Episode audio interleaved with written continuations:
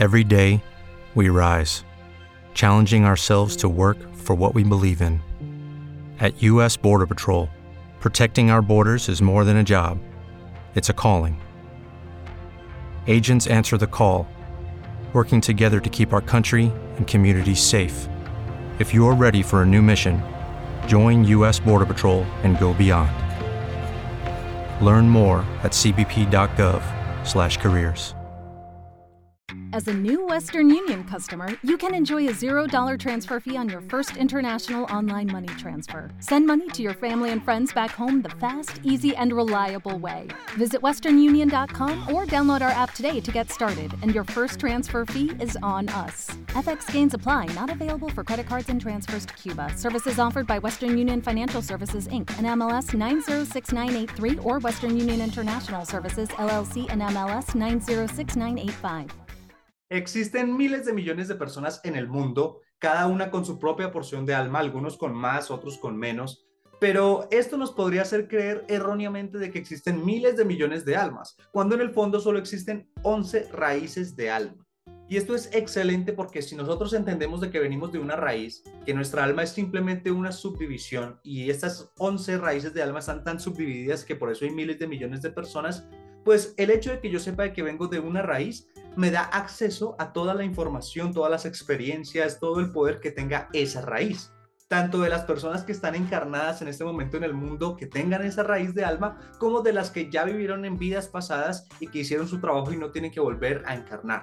Toda esa información, toda esa experiencia está a mi disposición y yo lo que tengo que hacer es convertirme en una computadora cuántica que tenga acceso a esa información y pueda utilizarla para tomar decisiones, para enfrentar cualquier cosa de la vida y demás. Y pues eso es precisamente de lo que vamos a hablar en este episodio, cómo llegar a ese punto en el cual podemos convertirnos en computadoras cuánticas para aprovechar todo lo que hay en nuestra raíz del alma. Si te interesa saberlo, quédate porque vamos a ello. El dinero no es el fin, el verdadero fin es el poder, poder sobre nosotros mismos y poder sobre esta realidad. Sin embargo, el dinero es la antesala, es el primer escalón en el ascenso hacia el verdadero poder. Mi nombre es Jean-Pierre Bernal. Aquí documentaré mi viaje. Descubrirás las cosas que hago y aprendo para que juntos subamos ese escalón. Bienvenido a la antesala del poder.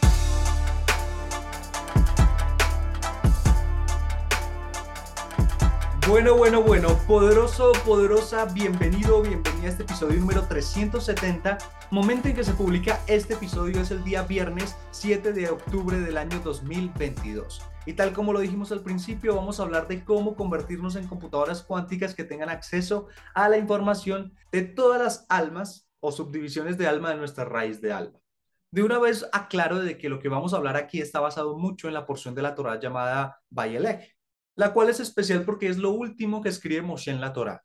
De hecho, en un resumen rápido, por si la lees literal, la cual va desde Deuteronomio capítulo 29, versículo 9 hasta el capítulo 31, versículo 30, Bayelech que traduce, y él fue, recuenta los eventos del último día en la vida terrenal de Moshe. Él dice, yo tengo 120 años hoy y ya no puedo salir ni entrar más, porque habla de que Moshe le había transferido su liderazgo del pueblo de Israel a Yoshua, a su sucesor, escribe lo último de la Torá y se lo entrega a los levitas para que lo guarden en el arca del pacto.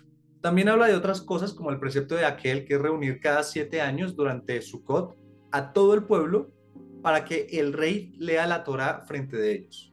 Y concluye la porción diciendo de que el pueblo de Israel se iba a apartar de Dios y Dios les iba a ocultar la cara por eso, pero también había una promesa de que las palabras de la Torah, las enseñanzas, nunca van a ser olvidadas de las bocas de sus descendientes. Podríamos hablar de cada uno de estos temas y podría salir un episodio súper interesante, pero nos vamos a centrar en Moshe, en por qué él ya no podía ir y venir, de hecho, empecemos con eso, con que Moshe dijo que tengo 120 años y ya no puedo ir ni volver. Y cualquiera podría entender que ya no puede ni ir ni volver porque ya está muy viejo. 120 años uno se imagina un señor decrépito. Pero en realidad el Zohar nos dice de que Moshe, a pesar de tener esa edad, estaba entero físicamente. Era como si tuviese 40 años, tenía esa energía, ese vigor. No se le sentían los años de ninguna manera. O sea que no tenía nada que ver con lo físico. Esa parte de no poder ir ni volver es porque ya no podía ir de Atzilut, del mundo de emanación, hasta hacia el mundo de, la acción, el mundo físico. Porque claro, como él antes era el líder, el que estaba guiando el pueblo de Israel, pues él era el que tenía acceso a, ir entre un mundo y otro, o sea, de hablar con Dios y comunicarle al pueblo de Israel, pero cuando le pasó ese poder a Joshua, pues ya no podía hacerlo y ya no tenía sentido su vida. Igual el pueblo de Israel ya estaba a punto de cruzar el Jardín, el Jordán, el río este, para ir hacia la tierra prometida, pero pues Dios le había dicho de que no entrara, ya hemos explicado el por qué en otros episodios, no me voy a meter a eso, simplemente de que como Joshua iba a ocupar esa posición, pues ya no había sentido de que Moshe siguiera. Pero con lo que acabo de explicar, el Lari nos dice que no pensemos de que la estatura de Moshe se había disminuido de que había caído de nivel espiritual, no, puesto que está escrito de que no ha habido otro profeta como Moshe en el pueblo de Israel. Solo hubo un profeta que tuvo la equivalencia a su estatura, a su nivel de elevación, pero no era del pueblo de Israel, y era el profeta Bilam, o como lo llama el Lari, Balam. Ambos, tanto Moshe como Bilam o Balam, eran contemporáneos y ambos representaban a Daad. Recordemos que Daad era el regalo de la serpiente cuando Eva pecó, eh, porque pues ya lo hemos explicado, solo lo voy a decir muy rápido. En el momento en que Eva accedió a tener relaciones sexuales con la serpiente, cuando la serpiente rompió el imen de Eva, en ese momento se creó en el árbol de la vida esta sefirá, que es una abominación de sefirá, no es una sefirá como las otras sefirot, sino que es una abominación en el sentido de que no tiene un árbol de la vida dentro de sí, sino que tiene cinco estados de Gesed, cinco estados de amor, de misericordia y cinco estados de Geburah, o sea, de juicio, de deseo de recibir para sí y demás. Entonces es esa percepción del el bien y del mal. Por eso es que se dice que comieron del fruto del árbol del bien y del mal. Y pues ya también lo hemos explicado en otros episodios, solo lo menciono para complementar, es que esto de Da'at lo traducimos normalmente como conocimiento, pero es una percepción subjetiva que tiene la persona respecto a la vida. Y normalmente esa percepción subjetiva tiene que ver con una conciencia animal. Y es que cuando un animal está frente a cualquier cosa que le ponga la vida, lo que el animal se pregunta es, ¿esto es una presa para mí o esto es un depredador? Si es una presa para mí, esto es bueno, la ataco, me la como. Si es un depredador, para mí es malo y salgo huyendo. Los seres humanos somos más sofisticados que eso y no decimos que es una presa o es un depredador, sino que es algo bueno para mí o algo malo para mí, porque esa evaluación del bien y del mal generalmente está únicamente en lo que tiene que ver con la posición que ocupa la persona a nivel de percepción subjetiva. Porque si yo le dijera a una persona, vas a perder las piernas, pero se van a salvar 10 millones de personas en un accidente o lo que sea, si uno lo mira desde un punto de vista global, uno dice es buenísimo que él pierda dos piernas, porque no muere y se van a salvar millones de vidas. Pero si uno se lo pone desde su perspectiva animal, o sea, solamente su percepción de él como individuo y de nadie más, pues es súper malo. O sea, él porque va a perder sus piernas. Es malísimo que pierda sus piernas. Así que bueno, eso es Da'at básicamente. Y Moshe, como Bilam, representaban Da'at. Moshe representaba la parte de la Kedusha, la parte del Da'at bueno, por decirlo así, y Bilam representaba la parte mala del Da'at. Antes de ellos dos, habían personas que tenían gran poder, gran conocimiento metafísico, solamente que esas antiguas generaciones tenían entremezclados el bien y el mal. En la generación de Moshe y la generación de Bilam en ese momento se dio de que una sola persona tenía separado únicamente lo del bien y otra persona tenía separado únicamente lo del mal que realmente esta fue la corrección o el trabajo que hizo Moshe por el mundo en ese momento, que fue separar la mezcla que había entre el conocimiento de lo bueno y de lo malo en Da'at.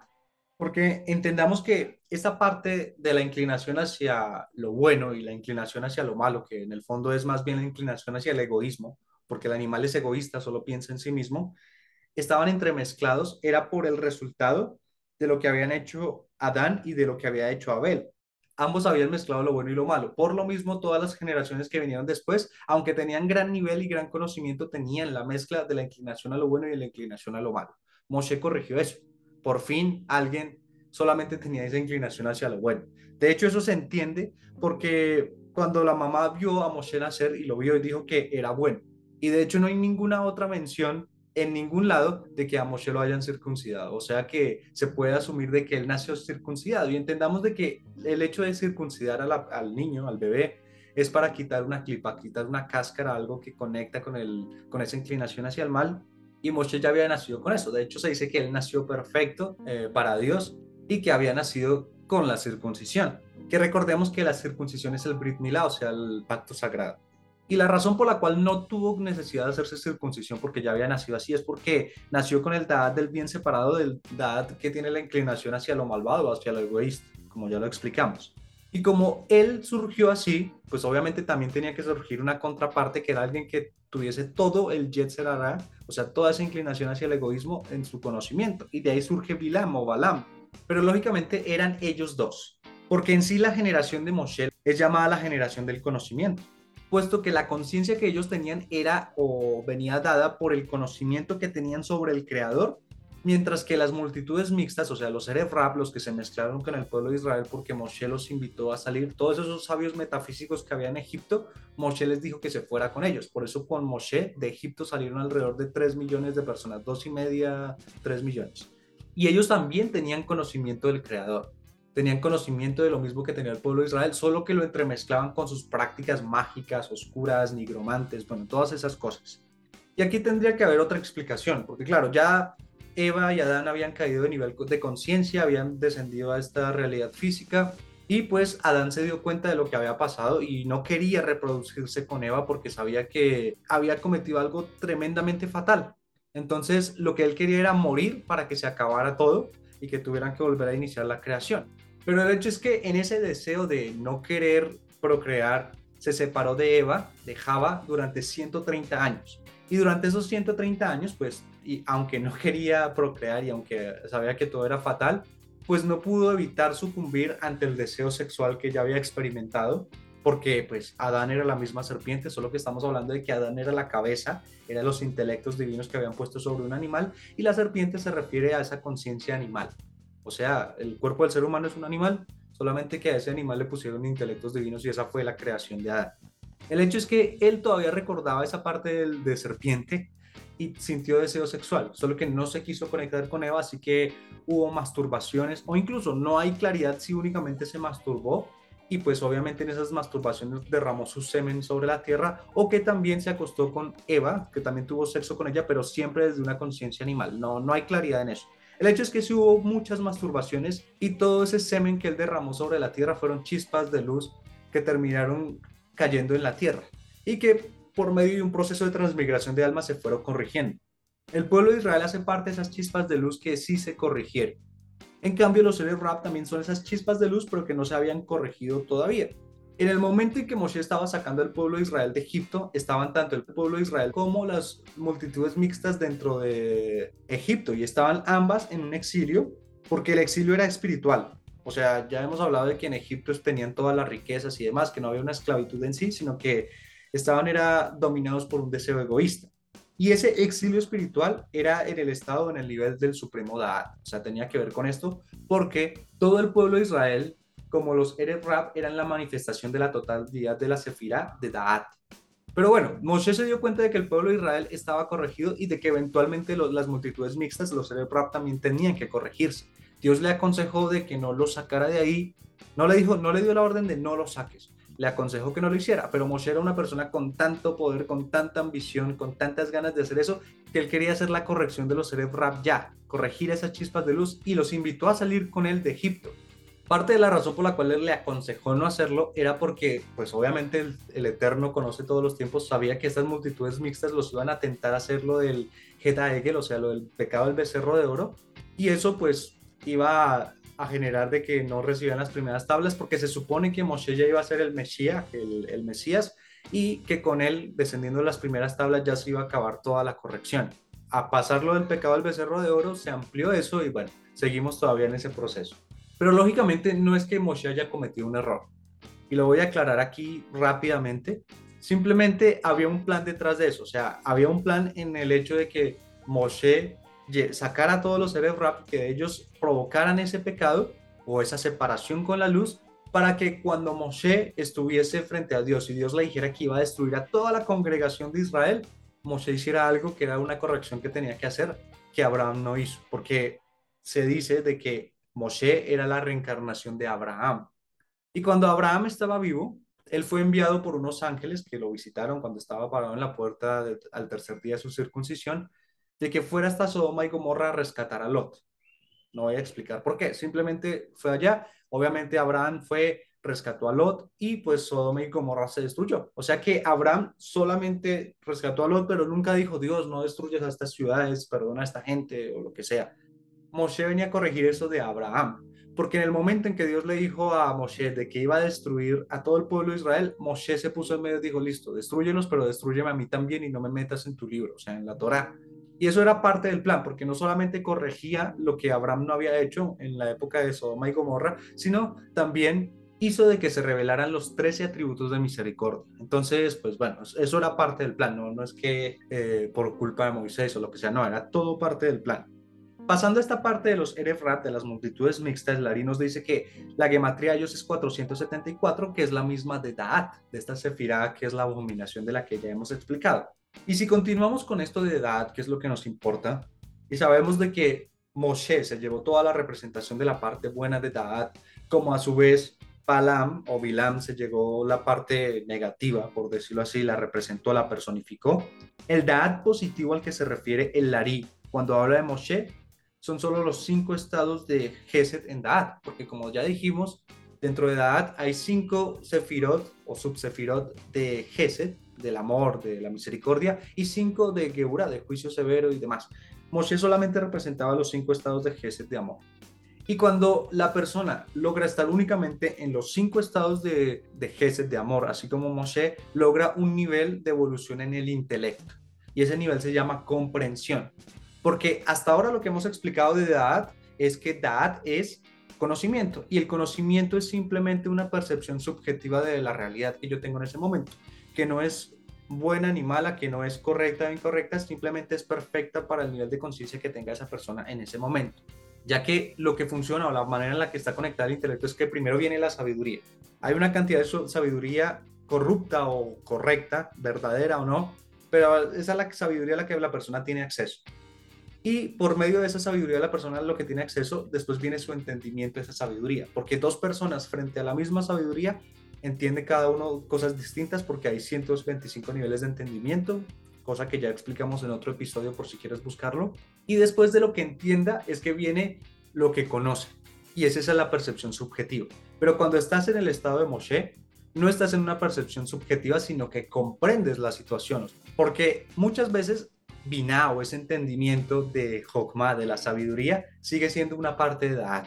Y si entendemos de que Da'at, que lo que está ahí en Da'at no es únicamente Da'at, sino también Yesod de Abba, que no vamos a extendernos aquí con explicaciones técnicas para no confundirnos, simplemente en ese punto donde se encuentra Da'at, que representaría nuestro cuello en nuestro cuerpo, es la puerta que hay entre el intelecto y la emoción. Es la misma puerta en la que estuvo parado Abraham cuando recibió el mensaje de los ángeles, que ya hay un episodio sobre eso, por si quieres entender la parte esotérica y mística detrás de eso.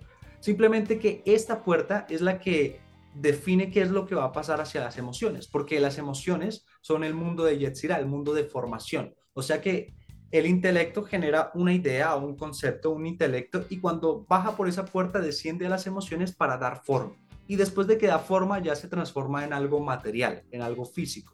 O sea que prácticamente como nosotros estamos viviendo en una época de información, porque toda la información está abierta y todo el mundo puede acceder a la información. El problema no era de antes, que antes no había información y tocaba conformarse con lo que había. Hoy en día hay tanta que uno no sabe a quién escuchar, que uno no sabe quién es el que está diciendo la verdad y quién no. Pero como somos esa, esa generación de la información, esto es un claro indicativo de que nos encontramos muy cerca de hacer la corrección que no se hizo ni en el jardín del Edén con Adán y Eva, ni en el monte Sinaí con el pueblo de Israel y Moshe. Simplemente entendamos qué es eso de la información, porque como su nombre lo dice, es in, o sea, algo que entra, formación, da forma a algo, tal como lo hace la idea cuando desciende por esa puerta donde está Daad, esa puerta entre el intelecto y la emoción, para que las emociones den forma. O mejor dicho, para que forme a las emociones. Porque ya hemos explicado también de que la emoción es esclava del intelecto o debería ser esclava del intelecto y sea el resultado de un proceso intelectual. Y que lógicamente la realidad física y la acción es un esclavo de nuestra emoción y que lo que sea que nuestra emoción dictamine, dado por el intelecto, lógicamente, se, eh, se refleje o resulte en la acción o lo que haya en nuestra realidad física. El problema de hoy en día es que estamos hablando de un estado de una persona que está entera, que entiende cuál es este proceso. Para los que no, que son la mayoría de las personas, la información que viene de afuera, algo externo, ingresa a ellos y los forma. O sea, cumple la misma función. Ingresa, in, y les da forma, formación. Porque lo que ingresa, por el medio que sea, musical, auditivo, eh, visual, de películas, de libros, de imágenes, de videos, por eh, estar metido en un grupo. Por ejemplo, cuando tú te metes a un grupo de algo, hay un campo morfogenético de ese grupo y tú solo por estar ahí dentro adquieres cosas de ese grupo. Yo tenía un maestro que recomendaba no ir a salir a marchar a la calle a protestar con grandes masas de gente porque eso tenía un campo morfogenético y la mayoría de las personas en el mundo son esclavos. Entonces yo me estoy impregnando de su esencia de esclavo. Entonces de cualquier forma puede venir la información de cualquier fuente. Y también hay que entender que hay un grupo de personas que tienen este conocimiento, que quieren esclavizar a la gente voluntariamente, o sea, crean contenidos, por eso se llaman contenidos, porque contienen algo, contienen una información, y esa información, por medio de esos contenidos, se la meten a la gente para programarlos de forma tal de que ellos sigan siendo esclavos, para que ellos sigan estando por arriba, porque ellos viven en una especie de pirámide del caos, y la única forma en la cual uno puede ascender en esa pirámide del mundo del caos es por medio de hundir a los demás. Pero bueno, en el fondo no es culpa de ellos, sino de la gente que permite de que los programen. Porque hay un ejemplo muy claro. Está esta generación o este grupo de personas hoy en día que se les llama woke. W-O-K-E. Esto de woke es un slang para referirse a alguien que está despierto y, y que tiene conciencia sin ese respecto a las cosas que están sucediendo a grupos minoritarios, por ejemplo, ellos son mucho de inclusión, de la inclusión, de incluir a transgéneros, de incluir a homosexuales, a cualquier tipo de sexo, al empoderamiento femenino, bueno, todas estas cosas que en esencia uno las ve y se ven súper bien. El problema es que estas personas están tan programados que cuando uno habla de un tema respecto a esto, por ejemplo, no sé, alguna vez vi un debate en el cual estaban hablando de si debería aceptarse a una mujer que nació inicialmente como hombre, pero después de un proceso de estrógenos e incluso con cirugía de cambio de sexo, ahora se identifica como mujer, que se le prohíba a esa persona ingresar a competir con otras mujeres, porque habían estudios que decían que aunque haya hecho todo un proceso o tratamiento de estrógenos, igual seguía teniendo una ventaja física sobre la mujer que nació mujer. Entonces, claro, las personas que son woke ante un planteamiento así reaccionan, reaccionan negativamente, eh, explotan y empiezan a insultar a todo el mundo, abanderados de que ellos son los progresistas y demás, pero, pero simplemente una reacción que está programada en ellos porque se la pasan consumiendo contenido de que los programa de esa manera. O sea que aunque sus intenciones sean buenas, solo están siendo expresas y están siendo esclavos de un sistema de contenidos y demás. Y así con cualquier otro tema. O sea, lo podemos ver en política, lo podemos ver en deportes, lo podemos ver en cualquier cosa que las personas ante cualquier situación reaccionan todos igual. O sea, que hay un grupo de personas que ante la misma situación todos reaccionan de la misma manera. ¿Por qué? Porque han sido programados para eso. Hay un episodio que hicimos hace algunas semanas o hace pocos meses que se llama de que la mayoría de las personas son los bots de la Matrix, por si quieres escucharlo, ahí entramos más en detalle a eso. El hecho es que estábamos hablando de que Dad, en el mismo punto que está Dad, también hay una evolución en el intelecto y esa evolución se llama es la comprensión. Y pues comprensión quiere decir estar comprendido en algo, o sea, estar dentro de algo, porque como decíamos, contenido es porque contiene una información. Creador de contenido en TikTok, porque hace videos respecto a hablar sobre cualquier tema, X tema, sobre feminismo. Entonces, trae una información de feminismo, crea un contenido, o sea, dentro de ese video hay contenido e información y las personas que lo consumen reciben o se inoculan esa información dentro de sí. Pero cuando hablamos de la comprensión, cuando la persona está comprendida, la misma persona se convierte en el contenido y deja de que contenidos externos que otras personas crean, incluso estos mismos grupos de personas con conocimiento que quieren esclavizar a los demás, se aleja de esos contenidos, él se vuelve el contenido y deja de que otras personas le inyecten lo que él tenga que pensar, deja de reaccionar, simplemente es una persona consciente y con un pensamiento propio porque cuando la persona misma se vuelve el contenido, en ese punto él pasa a ser valioso, sus ideas pasan a ser valiosas. No se vuelve un robot o un esclavo más. Y si alguien estudia y verdaderamente desea un crecimiento espiritual, va a adquirir poder. Y una persona poderosa no puede ser alguien que llega a otra persona o llega a otro grupo y le inyecte en su cabeza qué es lo que tenga que pensar. Es una persona poderosa tiene su propio poder de pensamiento. Pero bueno, ¿qué tiene que ver esto con la parte de la computadora cuántica para acceder a esto de las raíces? Bueno, hablábamos al principio de que existían raíces de alma, que la verdad no son tantas, en realidad son 11, porque cuando la luz y la vasija se separaron en el principio de todo, la vasija original se dividió en 11 pedazos, que esos fueron los primeros 11 raíces del alma, y después esos 11 pedazos se subdividieron en 288 pedazos, que son las 288 luces que están atrapadas en el mundo del caos y cuando sean liberadas llega la redención final, que está conectado a lo que hablábamos de que había unas chispas de luz, que Adán botó el semen por ahí y hay una que ya se corrigió que es todas las raíces de alma de Israel, de Am Israel, y toda persona que venga desde esta raíz del alma, que seguramente es una persona que le interesan los temas que tocamos acá, porque eh, alguien que no sea alma Israel no le interesa de lo que yo estoy hablando en realidad. Una persona que proviene de esta raíz de alma, hay tzadikim, o sea, justos, personas que ya hicieron un trabajo de elevación, corrección, refinación espiritual muy grande, que ya no es necesario que vuelvan a encarnar y que están ya en un espacio al cual podemos tener acceso. Y ellos pueden venir a nosotros por medio de iburim, o sea, de impregnaciones. O sea, trozos de esa alma que vienen y caen sobre nosotros, que entran en nosotros. Lógicamente, ellos no pueden entrar en una persona que tenga un deseo egoísta, o sea, yo no puedo decir, uy, yo deseo Iburim para ser más poderoso yo, o sea, un deseo egoísta no. Tiene que ser para hacer algo por otro, para contribuir al otro, para eliminar un caos. Y tampoco son afines a un cuerpo que esté sufriendo. Una persona que esté pasando sufrimiento no tiene Iburim. Para que una persona califique para recibir Iburim, se requiere un cierto grado de santidad. Y ese grado de Kedushá, de santidad, tiene que ver con un grado de completud, o sea, de estar completo. Porque una persona que está entera es alguien que está constantemente consciente de lo que piensa y no permite que ningún pensamiento se meta en lo que él no desea pensar. O sea, nosotros en el fondo como seres humanos somos uno, por eso hay un colectivo humano y nosotros estamos conectados a ese colectivo humano. Por eso hablábamos de que no te metieras en grupos o en ciertos grupos que no te interesaba, porque había un campo morfogenético y también había un colectivo ahí, que cuando yo ingresaba ahí, me daba acceso a la información que tiene ese colectivo. Ahora, si a mí no me interesa la información que tiene ese colectivo porque es, eh, va en contra de mi crecimiento, pues no me debería meter ahí, lógicamente.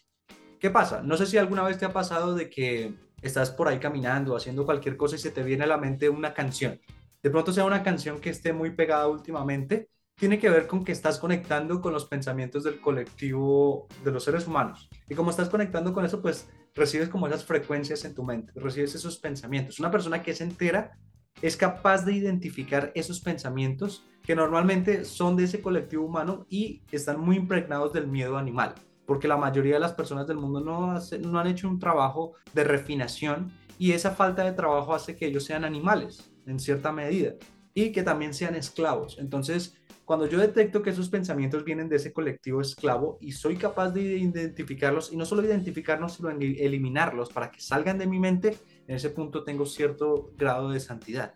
Porque yo soy el que decido qué pienso, no los demás. Los demás no me meten los pensamientos. O sea que yo, siendo una persona entera, decido con qué conectarme y con qué no.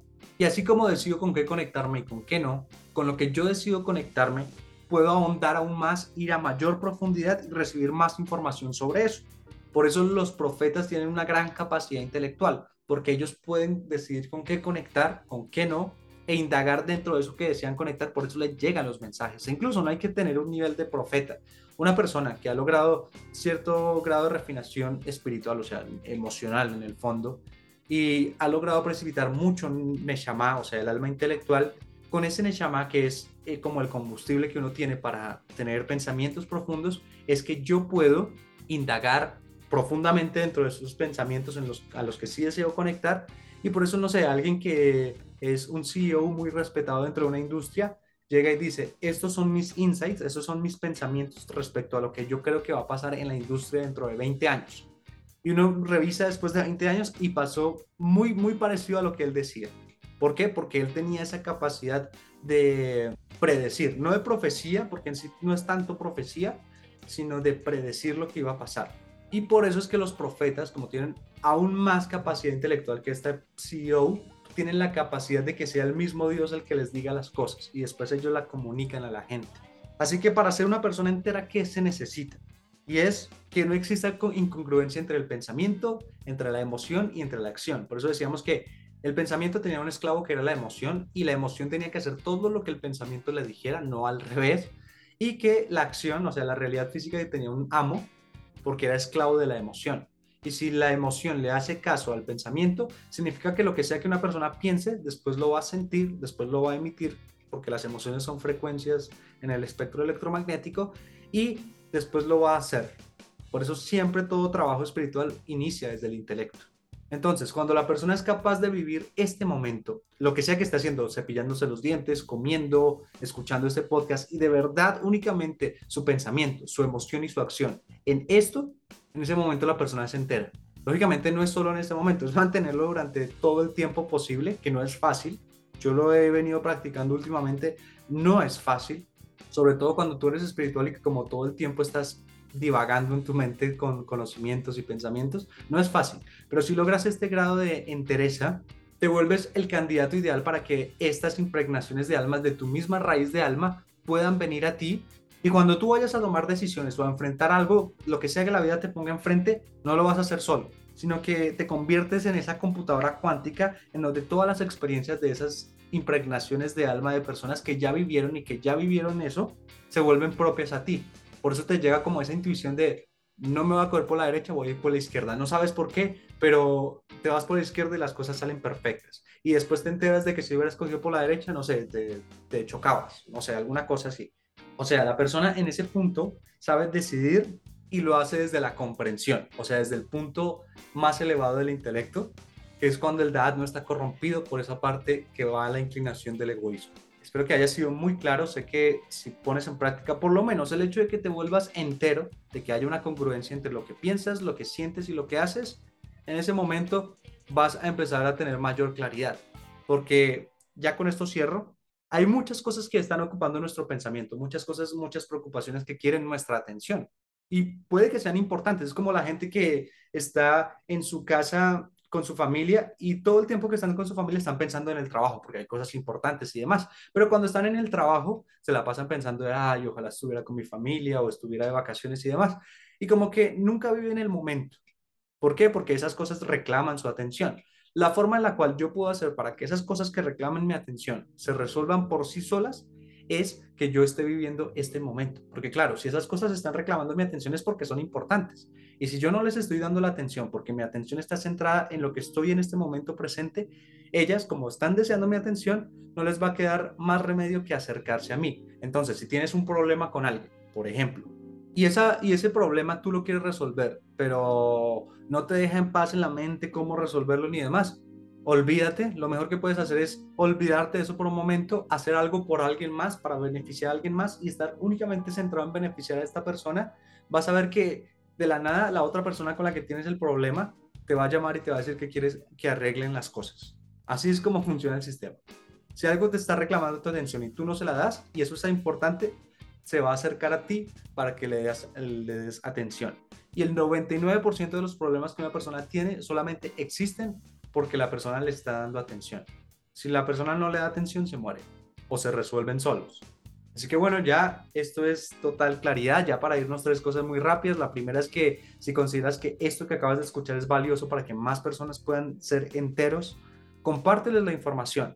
Si deseas hacerlo apoyando el podcast, comparte el episodio, recomienda el podcast. Si no deseas hacerlo, es respetable, simplemente compártelo porque de verdad te aconsejo que con tus propias palabras, con tu propio contenido o lo que sea, sin mencionarnos, no hace falta, compartas la información, que se la expliques a otros, porque haciéndolo logras un nivel de entendimiento superior. O sea que ganancia para ti, ganancia para ellos. Lo segundo es que este podcast, La Antesala del Poder, tiene una comunidad de personas que ya están siendo enteros, ya tienen congruencia entre su pensamiento, su emoción y su acción. Si tú eres así o estás en camino a ser así, este es el sitio ideal para ti. Para ser parte, en la descripción de este episodio vas a encontrar dos enlaces, uno hacia un grupo de WhatsApp, otro hacia un canal de Telegram. En ambos estamos forjando la comunidad, te puedes unir a ambos o te puedes unir al que te quede más cómodo. Si por alguna razón decides no hacer parte, eso no te hace una persona incompleta, no te preocupes. Al contrario, Espero que lo que hayas escuchado te haya sido de mucha utilidad. Por lo mismo, no me restaría más que decirte la tercera cosa, que es invitarte a escuchar los episodios que ya están publicados. Sin más por agregar, que tengas acceso a toda esa información de la raíz de tu alma. Te agradezco mucho por haber escuchado este episodio. bendigo tu camino. Te invito a revisar los episodios que ya están publicados y te invito a compartirlos por si consideras que esto es bastante interesante para que otras personas también se enteren. En la descripción de este episodio vas a encontrar enlaces para la comunidad del podcast, así puedes hacer parte de ella y también enlaces con los cuales puedes contactarme ya sea que tengas una propuesta, un negocio o lo que sea. Sin más por decir, gracias poderoso, nos vemos en un próximo episodio. Hello, it is Ryan, and I was on a flight the other day playing one of my favorite social spin slot games on chumbacasino.com. I looked over the person sitting next to me, and you know what they were doing? They were also playing Chumba Casino. Coincidence? I think not. Everybody's loving having fun with it. Chumba Casino is home to hundreds of casino style games that you can play for free anytime, anywhere, even at 30,000 feet. So sign up now at chumbacasino.com to claim your free welcome bonus. That's chumbacasino.com and live the Chumba life. No purchase necessary. VGW Group. Void were prohibited by law. See terms and conditions. 18 plus. Hola, buenos días, mi pana. Buenos días, bienvenido a Sherwin Williams. Hey, ¿Qué onda, compadre? ¿Qué onda? Ya tengo lista la pintura que ordenaste en el ProPlus app. Con más de 6.000 representantes en nuestras tiendas listos para atenderte en tu idioma y beneficios para contratistas que encontrarás en aliadopro.com. En Sherwin Williams somos el aliado del PRO.